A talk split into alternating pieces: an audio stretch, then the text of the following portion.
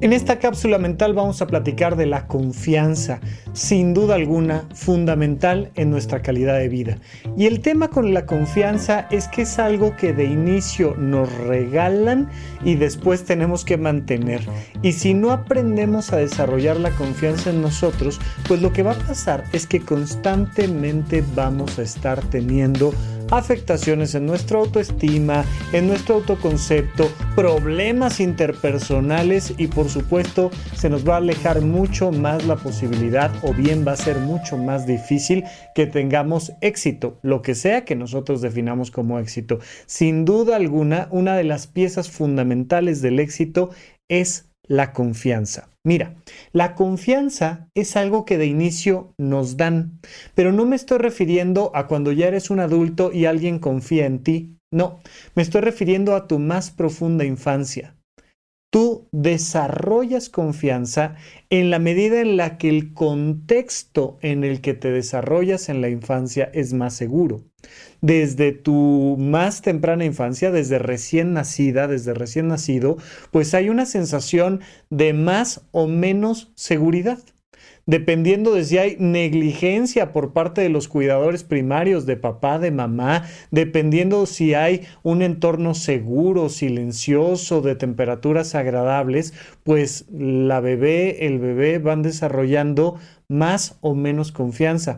Ay, se me cayó de, del cunero o se me cayó de, ay, este, se me olvidó cambiarlo, que, darle algunas condiciones adecuadas. Pues por supuesto que eso va impactando en nuestra manera de desarrollarnos. Esto llega a la primaria, a la secundaria, a otras épocas de nuestra vida, incluso no mucho más grandes, vamos necesitando de un contexto de seguridad. Si todo el tiempo te estoy diciendo que eres un tonto, si todo el tiempo te estoy diciendo que no te fijas, que no sabes, que no puedes, que qué barbaridad. Y eso a lo que muy aquí de manera cavernícola en México llamamos educación, que es decirle a nuestros niños y nuestras niñas todo lo que hacen mal y regañarlos y decirles, pues es que eres tontito, no entiendes o qué te pasa, ¿no? Incluso a veces lo hacen en términos medio de halago.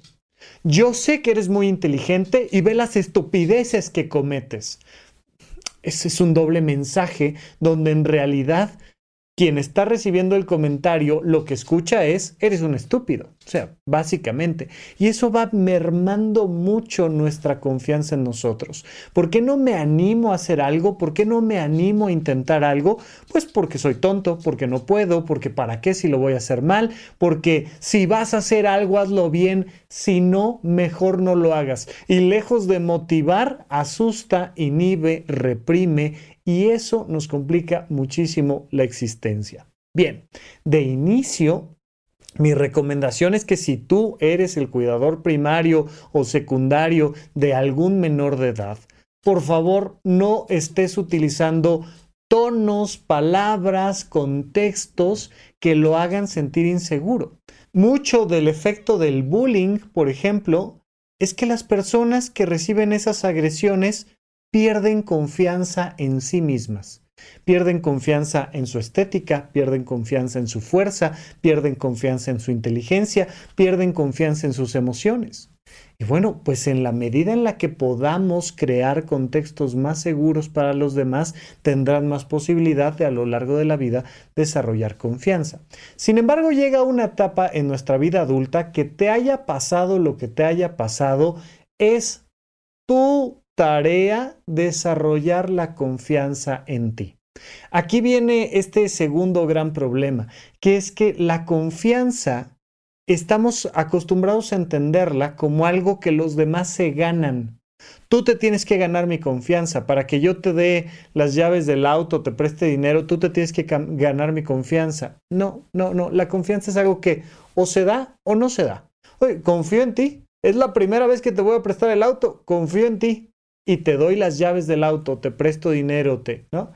Y pues vemos qué pasa la segunda vez o la tercera vez, pero la primera vez tengo que soltar la confianza de mí hacia ti.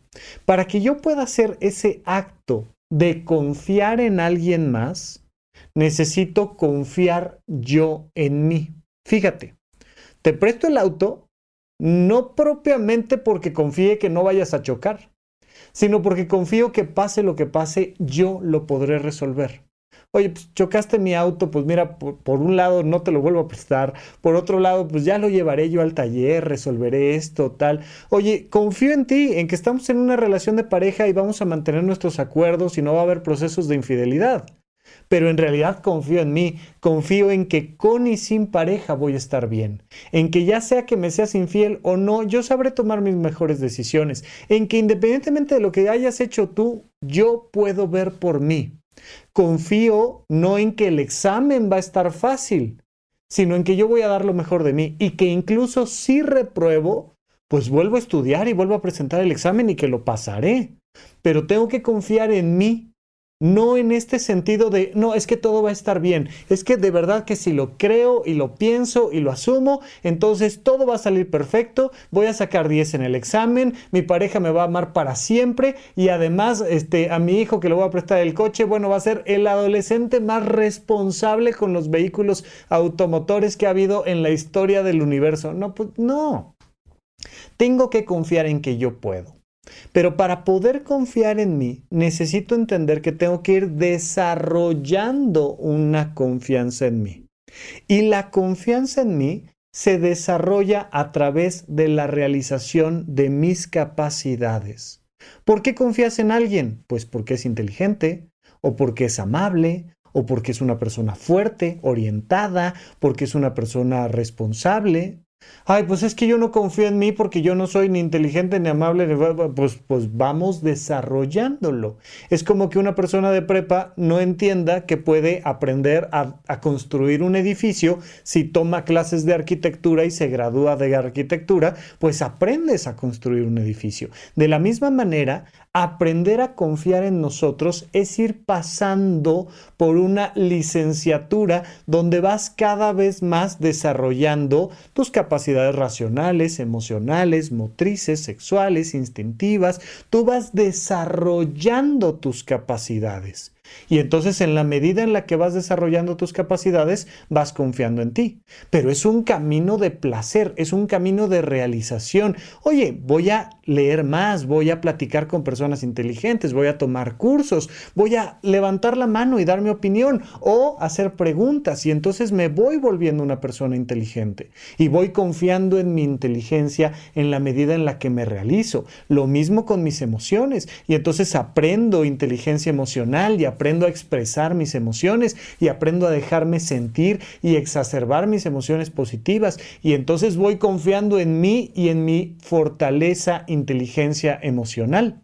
Lo mismo con la parte física. Oye, me voy yendo al gimnasio y voy haciendo unas cuantas pesas y voy subiéndome la caminadora, pero me voy de senderismo, pero a escalar, pero a nadar, pero voy disfrutando de mi cuerpo, voy desarrollando mi cuerpo y entonces voy confiando en mi cuerpo.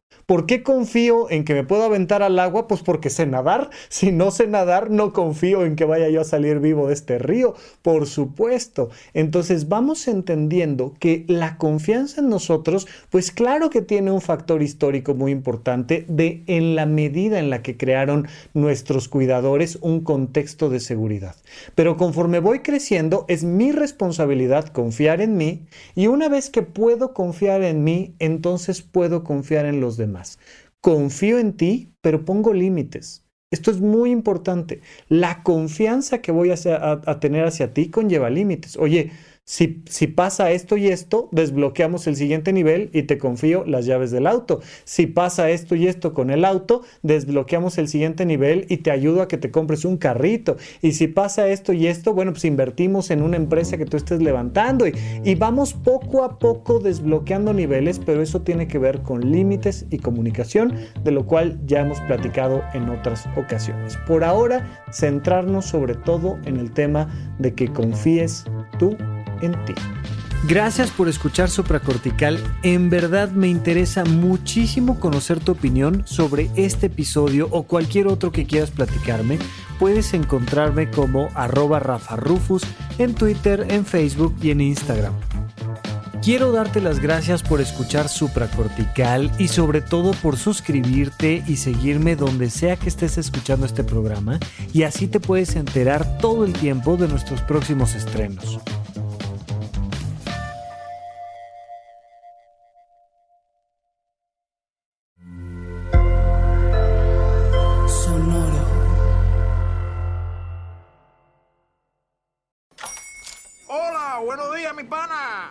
Buenos días, bienvenido a Sherwin Williams.